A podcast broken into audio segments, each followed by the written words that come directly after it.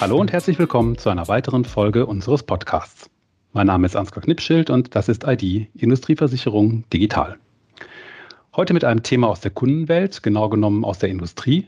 Wir wollen äh, über Industrie 4.0 sprechen und insbesondere über Smart Manufacturing und haben dazu einen Experten an Bord, Franz Kupfer von der Hiscox. Hallo, Herr Kupfer. Hallo, schön, dass ich hier sein darf. Sehr gerne. Herr Kupfer, können Sie sich unseren Zuhörern bitte in zwei bis drei Sätzen kurz vorstellen? Sehr gerne. Mein Name ist Franz Kupfer. Ich bin bei Hiscox im Hause der Produktverantwortliche für alles, was mit Betriebshaftpflicht zu tun hat, mit Sach und auch äh, mit Events. Ich bin seit 2012 in verschiedenen Underwriting-Positionen im Unternehmen unterwegs gewesen, ähm, dann auch drei Jahre bei, bei anderen Versicherern zwischendrin gewesen und jetzt seit 2020 wieder zurück bei der Hiscox. Vielen Dank. Dann können wir auch direkt mit unserem heutigen Thema starten, das Thema Smart Manufacturing. Und ich glaube, wir können mal unterstellen, dass nicht jeder unserer Zuhörer ganz genau auf Zuruf weiß, was sich dahinter verbirgt. Von daher direkt mal die Frage zum Einstieg. Was ist das eigentlich, dieses Smart Manufacturing und wo kommt Ihr Interesse, Ihr persönliches, beziehungsweise das ist im Hause Hiscox, an diesem Industrie 4.0 Thema? Also Smart Manufacturing oder wie wir es hier im Hause liebevoll nennen, SMAMA, ähm, meint jede Art der industriellen Fertigung, die eben zunehmend intelligent, äh, vernetzt und auch automatisiert erfolgt. Ähm, wir zählen dazu die, ähm, ja, diesen Innovationsschub der Digitalisierung und Vernetzung, ähm, der sich da gerade durch die verschiedensten Nischen des deutschen Mittelstandes schiebt. Der deutsche Maschinenbau ist ähm, als Rückgrat des, ähm, des Maschinenbaus und auch dessen Innovationstreiber in der deutschen Wirtschaft bekannt. Wir sagen oder wir sehen eben, dass früher hier rein mechanisch und lokal gearbeitet wurde. Und heute hat sich das Ganze natürlich zunehmend globalisiert und eben auch digitalisiert und ist dadurch komplexer geworden. Mhm. Ähm, wenn wir da mal, können wir gerne mal ein konkretes Beispiel nehmen. Ähm, wenn wir zum Beispiel mal so eine industrielle Abfüllanlage nehmen, ähm, dann sind auch hier die Abläufe viel komplexer und ähm, ja, grundsätzlich auch von, von vornherein durch komplexe Faktoren getrieben, die es für den Hersteller zu optimieren gibt. Früher war die Anlage einfach nur so aufgestellt worden vom ähm, Maschinenbauer und wurde dann abgenommen. Und da war das Thema in der Regel eigentlich, ähm, eigentlich erledigt für den Maschinenbauer, wenn es mal eine Störung gegeben hat und meistens auch erst dann, wenn schon die gesamte Linie stillstand, wurde dann immer erst der Techniker vom Hersteller bestellt. Heute ist es ein bisschen anders. Heute sind die Anlagen intelligent und vernetzt. Zum Beispiel gibt es da den Bereich Diagnostics und Analytics die insbesondere bei ähm, ausfallträchtigen Komponenten wie bei Abfüllmaschinen ähm, ist es zum Beispiel ein Servomotor. Ähm, das muss man sich so vorstellen, das sind ähm, kleine Motoren, die speziell für präzise und feinmotorische Bewegungen ähm, konzipiert und, und installiert werden in den Anlagen. Davon gibt es mehrere. Und die werden eben je nach Abnutzungsgrad ähm, von, der, von dem System überwacht und Wartungen angestoßen. Früher hat es zum Beispiel durch in, in, in einem gewissen Turnus einfach erfolgen müssen. Ja, heute gibt es da Sensorik ähm, und ja, je nach Abnutzungsgrad wird eine Wartung angestoßen.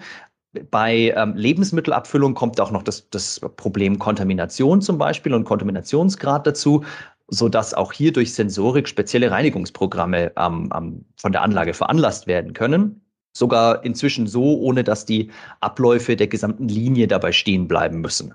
Mhm.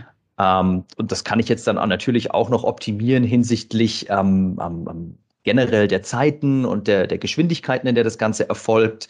Ähm, um eben hier möglichst sowohl effektiv, effizient als auch hygienisch ähm, ähm, zu fertigen oder abzufüllen in dem, in dem Beispiel jetzt. Ja. Und dabei managen die Systeme inzwischen sogar auch schon die sogenannte Intralogistik. Also zum Beispiel ähm, kann das System schon erkennen, ob als nächstes jetzt Flaschen oder Dosen abgefüllt werden, ähm, managt dann die Lagerbestände und könnte sogar auch schon ähm, Ersatzteile oder Produktionsmaterialien rechtzeitig und kostengünstig vor allem auch für den, äh, für den, für den Betreiber der Anlage bestellen.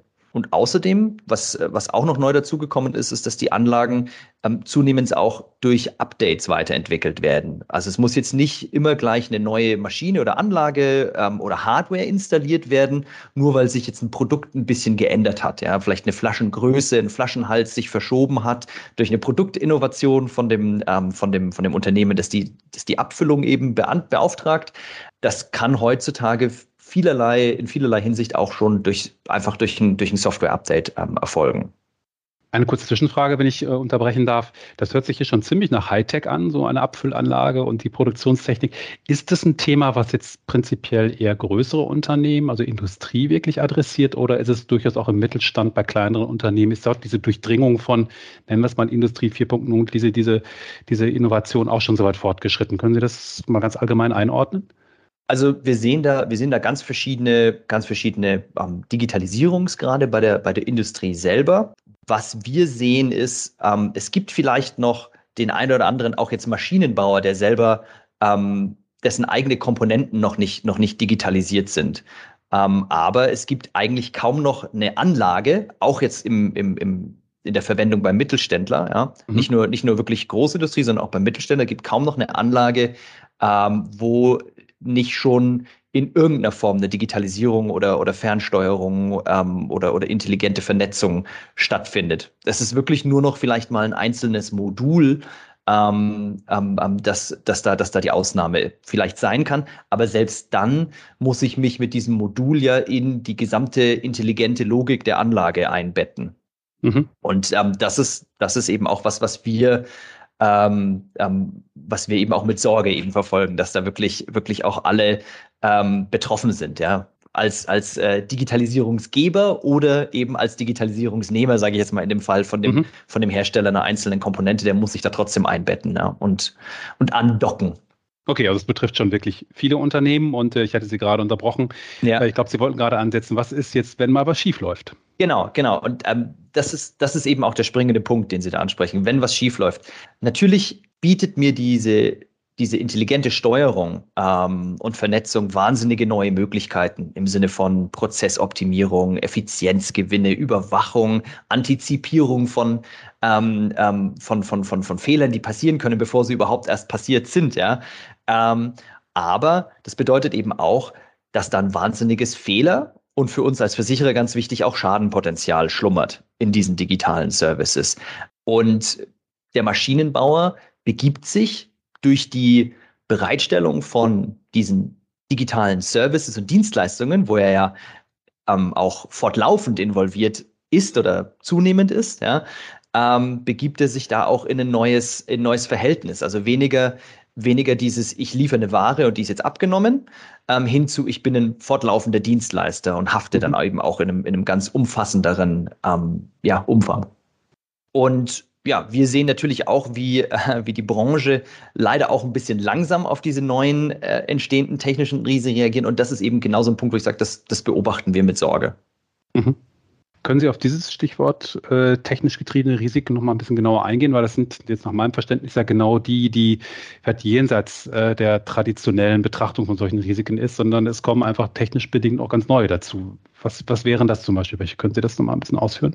Also ich glaube, da macht es, da macht es Sinn, sich auch einfach mal den Wertschöpfungszyklus aus der Sicht des Maschinenbauers jetzt anzugucken. Mhm. Also was ich, was ich gerade schon gesagt habe, ne, ähm, in, dem, in dem traditionellen alten Welt äh, Wertschöpfungszyklus des Maschinenbaus ist es wirklich nur so, dass eine, dass eine Ware eben montiert wird. Dabei kann natürlich was schiefgehen, ja. Und dann, dann wird sie abgenommen und dann kann es sein, dass noch irgendwelche Fehler moniert werden. Dann kann es vielleicht auch sein, dass sich vielleicht noch mal ein Fehler verschleppt hat bei der Abnahme, der dann später erst zum Tragen kommt. Ähm, wie gesagt, dann kommt das Thema, dann kommt das Thema vielleicht Reparatur dazu, aber dann wird es schon schwer für den Auftraggeber ähm, oder schwerer, nachzuweisen, dass es eben nicht bei, ähm, bei der Abnahme hätte gesehen werden sollen oder, mhm. oder hätte es auffallen sollen. Ne? Ja, das, diese, das, das verschiebt sich eben heute dahin, dass eben bei der Abnahme nicht mehr Schluss ist, sondern dass, ähm, dass oft kein, auch gar kein Techniker mehr vor Ort ist, sondern, ähm, sondern, zu, sondern die Wartung ähm, remote ausübt. Ja. Ähm, durch das Thema Remote kann natürlich, kann natürlich einiges passieren. Ähm, wir, haben, wir haben das Thema ähm, Cloud Services, die auch zur Verfügung gestellt werden, wenn, ähm, wenn, wenn, wenn, wenn Anlagen miteinander kommunizieren und, und sich, sich diverser Datenströme bedienen sollen. Da können sehr viele Fehler passieren. Es können sehr viele Fehler auch bei dem Thema ähm, Updates passieren. Und das, das, das, das Worst-Case-Szenario aus der Sicht des Maschinenbaus ist da eigentlich immer eine Unterbrechung, ähm, Stillstand der Linie beim Auftraggeber. Da wird es teuer, da entstehen wirklich hohe Vermögensschäden, wie man sich vorstellen kann. Das ist natürlich extrem in der Automobilindustrie, wo, wo jede, jede Sekunde Stillstand ähm, ähm, schon mehrere Tausende oder Hunderttausende kostet. Ähm, aber es ist natürlich nicht weniger ernsthaft bei, bei jeglichem anderen fertigen Gewerbe, wo es einfach um Prozesseffizienz geht ähm, und wo ich diese langen, langen Wertschöpfungs- und Lieferketten habe, wo, wenn einmal was schief geht, sich, sich schneeballartig die Schäden aufstauen und größer werden. Und ähm, ja, das ist, das ist eben dieser neue Bereich, wo, wo wir, wo wir eben die, die, ja, die Hauptgefahr und, und, und, und Risiken sehen. Ja. Genau. Ähm, das kommt, das kommt größtenteils daher, dass, ähm, wie ich gerade schon gesagt habe, die Maschinenbauer eigentlich ähm, ja auch schon eher zu IT-Dienstleistern werden. Was wir, was wir da noch am Markt sehen, ist, ähm, dass sich äh, leider diese, diese, diese immens schnelle Entwicklung im, im Maschinenbau und in der Industrie, dass die nicht reziprok wiedergespiegelt wird ähm, in der Versicherungsindustrie. Da hat es aus unserer Sicht jetzt wirklich ähm, seit den 90er Jahren keine, keine großen Produktinnovationen mehr gegeben. Ähm, natürlich vor allem auch im, im Bereich Haftpflicht, der, der bei diesen neuen Schäden der, der entscheidende ist. Sie haben vor kurzem eine Umfrage bei Maschinen- und Anlagebauern durchgeführt und äh, da wollte ich mal nachfragen, wie geht es der Branche mit all diesen Veränderungen? Was ist bei dieser Umfrage rausgekommen? Mhm.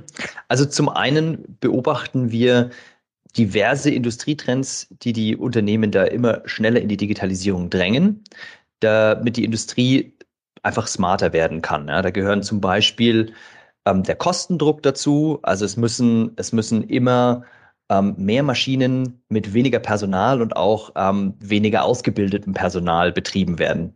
Das Gleiche wird natürlich zusätzlich noch beflügelt durch das Schlüsselwort Personalmangel, das eben auch schon seit längerem da ein Einzug im Vokabular der, der des deutschen Mittelstandes hat. Ähm, und darauf reagiert die Industrie mit neuen Geschäftsmodellen. Also zum Beispiel Equipment as a Service. Ähm, ich muss nicht mehr das Kapital, gerade wenn ich ein Mittelständler bin, nicht mehr das Kapital für eine neue Maschine ausgeben, sondern es gibt tatsächlich zunehmende Anzahl von Maschinenbauern, die, die mir die Hardware inklusive der Services, ähm, der Wartung, Inbetriebnahme, Beratung, der Errichtung etc.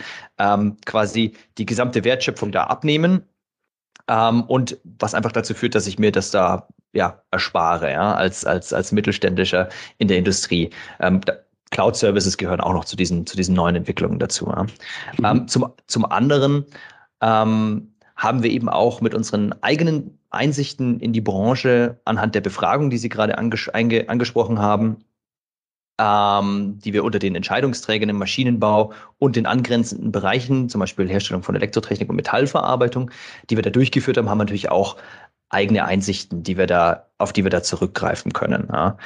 Ähm, was wir ganz spannend fanden bei unserer, bei unserer Umfrage oder bei unserer Studie ist, dass die sich sehr stark mit den externen oder extern beobachteten Makroindustrietrends deckt.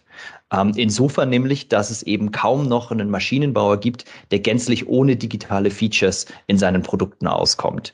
Mhm. Ähm, da haben wir in der Antwort bekommen, dass 79 Prozent angegeben haben, ähm, dass zum Beispiel Fernwartung oder jetzt Cloud-Services auch schon angeboten werden.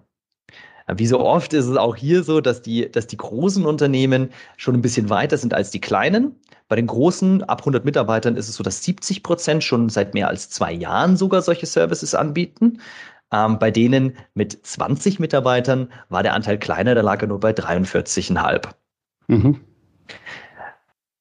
Allerdings, und da komme ich wieder zu einem Bereich, den wir eben mit Sorge sehen, den ich auch schon angang, an, eingangs angesprochen habe, ähm, sehen wir eben, dass viele der Unternehmen anscheinend nur auf die Möglichkeiten, nicht aber eben auf die Risiken ihrer neuen Technologien schauen. Ähm, so schätzen zum Beispiel zwei Drittel der Unternehmen ähm, die digitalen Risiken ihrer eigenen Produkte als nicht kritisch ein. Ja? Ähm, und ich kann das schon nachvollziehen, weil als Mittelständler schaue ich natürlich eher unternehmerisch und auf mein Unternehmen ähm, und auf meine, auf meine Branche und suche natürlich erstmal nach den neuen Möglichkeiten. Ja? Ähm, und das Risk Management stellt sich dann gerade auch in Phasen von schneller Entwicklung und Anpassung eher hinten an. Ähm, aber und hier kommen wir zum Problem. Unsere eigenen Erfahrungen mit der Branche zeigen hier einfach ein komplett anderes Bild. Ja. Damit meine ich, während zwei Drittel der Maschinenbauer die digitalen Risiken eher entspannt sehen, ähm, sehen wir in unseren eigenen Schadenszahlen im Bereich Maschinenbau, dass inzwischen sogar drei Viertel aller Schäden durch diese digitalen Risiken entstehen. Und das muss man auch sagen, sind inzwischen die teuersten Schäden, die eigentlich auch komplett in einer anderen Liga spielen als diese klassischen Schäden, die wir in dem Bereich sehen. Okay, ja, das sind ja echt mal interessante Zahlen und äh, um das mal besser auch vor Augen sich äh, führen zu können, was wäre denn so ein typischer Schadenfall mal aus Digitalrisiken, wie Sie ihn als Versicherer sehen? Ähm, ich würde es, ich würde es sogar abgrenzen zu einem, so einem traditionellen Schaden erstmal. Mhm. Also so den traditionellen Schaden stelle ich mir jetzt vor oder es wäre jetzt ein Klassiker, den wir auch ähm, im eigenen Buch haben, ist, dass ähm, beim Verladen in ähm, Gabelstapler gegen irgendwie ein Tor fährt und mhm. dann habe ich, hab ich einen Schaden, der so 10.000, 15.000 Euro vielleicht kostet. Ja. Ähm, durch diesen Switch vom Hersteller hin zum Dienstleister ähm, habe ich jetzt aber ganz, ganz neue Möglichkeiten, ähm, Schäden zu verursachen, ja, auch vor allem dann auch in dem Bereich Digitalisierung. Da fällt mir zum Beispiel ähm, der, der, der Fall von einem, einem ähm, Anbieter von Steuerungssoftware an oder eine Steuerungssoftware, die vom, die vom Maschinenbau eben angeboten wurde, die vor Inbetriebnahme jetzt äh, dem Kunden das erlaubt hat, ähm, in so einem Interface die Einstellungen zu kalibrieren und zu überprüfen, bevor die Maschine in Betrieb genommen wird. Ähm, dabei hat das System auch Fehlermeldungen abgegeben, nämlich den Bereich, in dem sich die Maschine bewegen darf. Ja, ähm, da da gibt es Fehlermargen, ähm, die, man, die man einstellen kann. Und die Maschine hat hier gewarnt, dass bei Inbetriebnahme ähm, eine Beschädigung der Anlage stattfinden könnte. Mhm. Jetzt äh, hat der Mitarbeiter von dem ähm, Kunden unseres Maschinenbauers ähm, diese Fehlermeldungen aber leicht wegklicken können und hat die Maschine dann trotzdem in Betrieb genommen. Und wie es der Teufel will, ähm, hat sich die Maschine da war eine Spindel in dieser Maschine, hat die sich sozusagen selbst enthauptet und hat sich selbst beschädigt. Ja. Ähm, schon allein der Sachschaden war da, war da in der, in der Region von 50.000 Euro. Jetzt haben wir zudem aber noch das Problem gehabt, dass die, dass die Betriebsunterbrechung, der Stillstand, bis, der, bis, der, bis die neuen Teile geliefert werden konnten, eben auch noch ähm, zum Tragen kam. Die Betriebsunterbrechung. Und das alles wurde dann unserem Maschinenbauer in Rechnung gestellt, ähm, mit dem einfachen Argument, dass die Software ähm, benutzerfreundlicher hätte sein müssen und hm. diese Fehlermeldungen, die hätten nicht hm. weg, wegklickbar sein okay. dürfen. Hm. Ja, und das ist das, was ich auch eingangs schon erwähnt habe, dass eben ähm, immer mehr Maschinen, die immer komplexer werden, immer einfacher zu bedienen ähm, sein mhm. müssen, aus Sicht des, des Auftraggebers, des Herstellers ähm, und auch von Mitarbeitern mit immer weniger Erfahrung. Und jetzt sind wir sogar dann schon in der Haftung oder in einem Schadensszenario drinnen, wenn das nicht ausreichend ähm, sichergestellt wurde.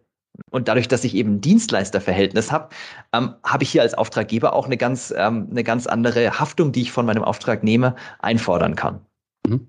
Ich glaube, das ist wirklich ein sehr plakatives Beispiel, was diese geänderte Rolle auch ganz gut äh, rüberbringt.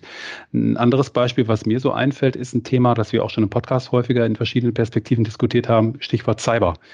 Ähm, das sind ja Risiken, die sowohl den, den Hersteller meiner Meinung nach als auch die Kunden, die Abnehmer äh, betreffen. Ähm, wie schaut da die Perspektive beim Thema Smart Manufacturing aus?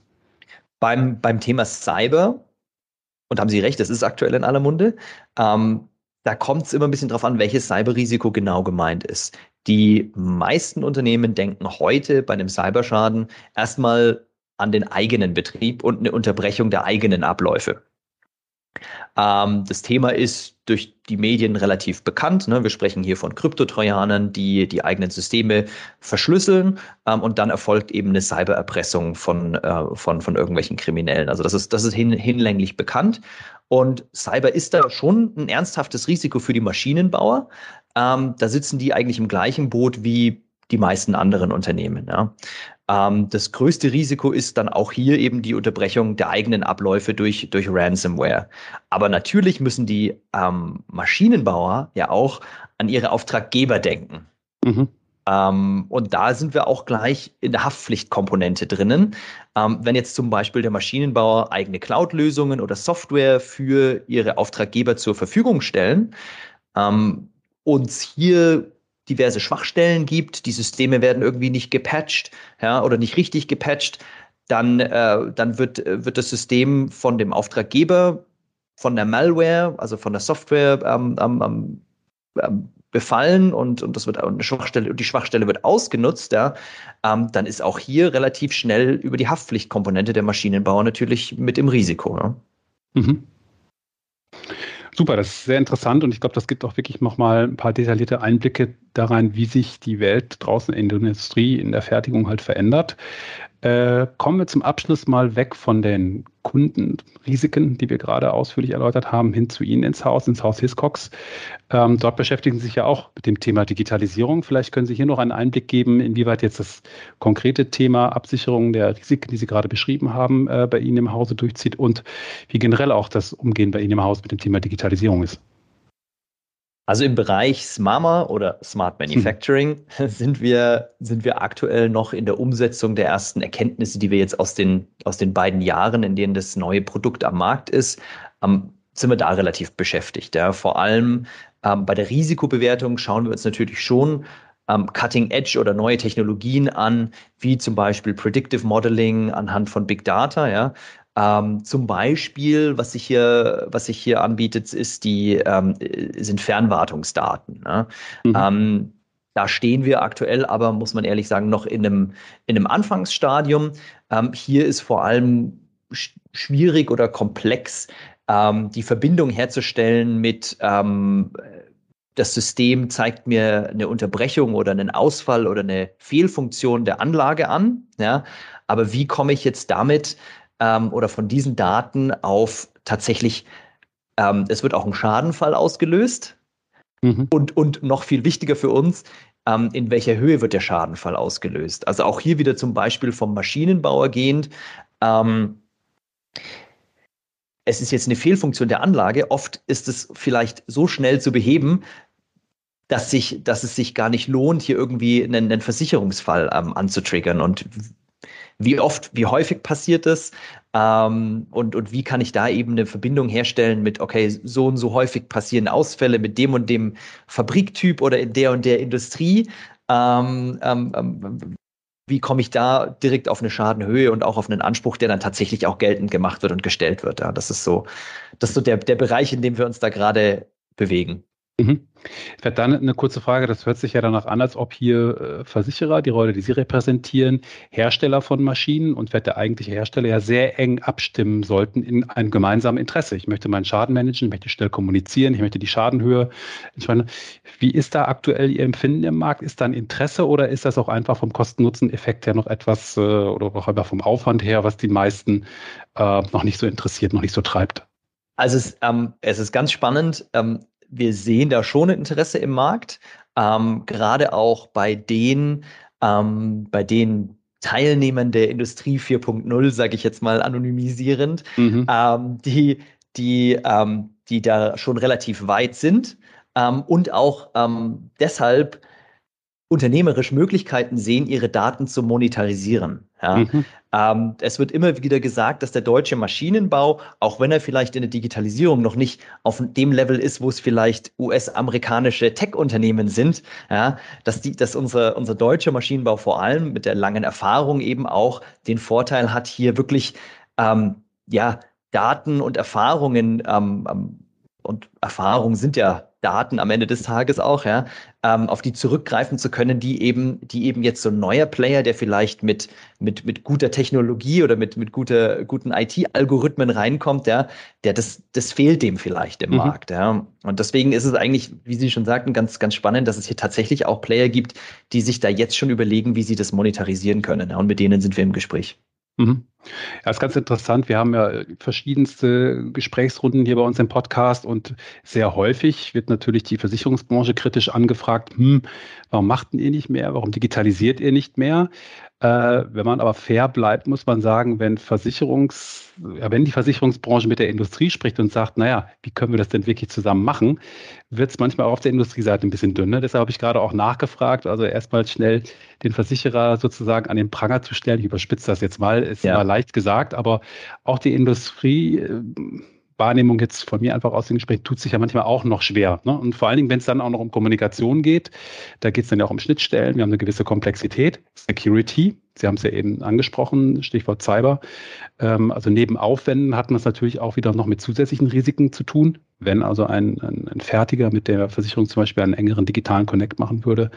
Aber da müssen halt alle mitspielen. Ne? Dann, dann wird es spannend. Aber ich glaube, das ist auch noch ein Weg, der sicherlich einige Zeit braucht, äh, dass man sich mit solchen digitalen Austauschformaten und Austauschverfahren überhaupt erstmal auch ein bisschen arrangiert. Ja, ja, okay. ja. Und, und, und da haben Sie recht. Ne? Also das, da ist die Digitalisierung noch, noch voll im Gange. Da ist, ist noch sehr viel, sehr viel Weg, der, der, der, neu, der neu beschritten ist äh, oder der gerade neu beschritten wird. Ähm, und auch ein großer Teil der Geschichte, den man vielleicht schon sogar in so in, in Zügen erkennen kann, ja, mhm. der aber, der aber noch nicht komplett in Form gegossen ist. Und das, das ist ja auch das, das ist auch das Spannende an, an unserer Industrie und generell an, äh, ja, an der, an, an der Wirtschaft, die sich da gerade auf den Weg macht. Ja. Mhm. Kommen wir noch zum zweiten Teil meiner Frage eben, wie schaut es bei Ihnen im Hause aus, was Digitalisierung mhm. angeht? Äh, ist da auch noch einiges im Gange oder sind Sie schon fertig mit dem Thema? Also abseits von dem, von dem konkreten Thema Smart Manufacturing ähm, sind, wir, sind wir auch wie ich gerade schon gesagt habe, mittendrin ähm, stand nur dabei.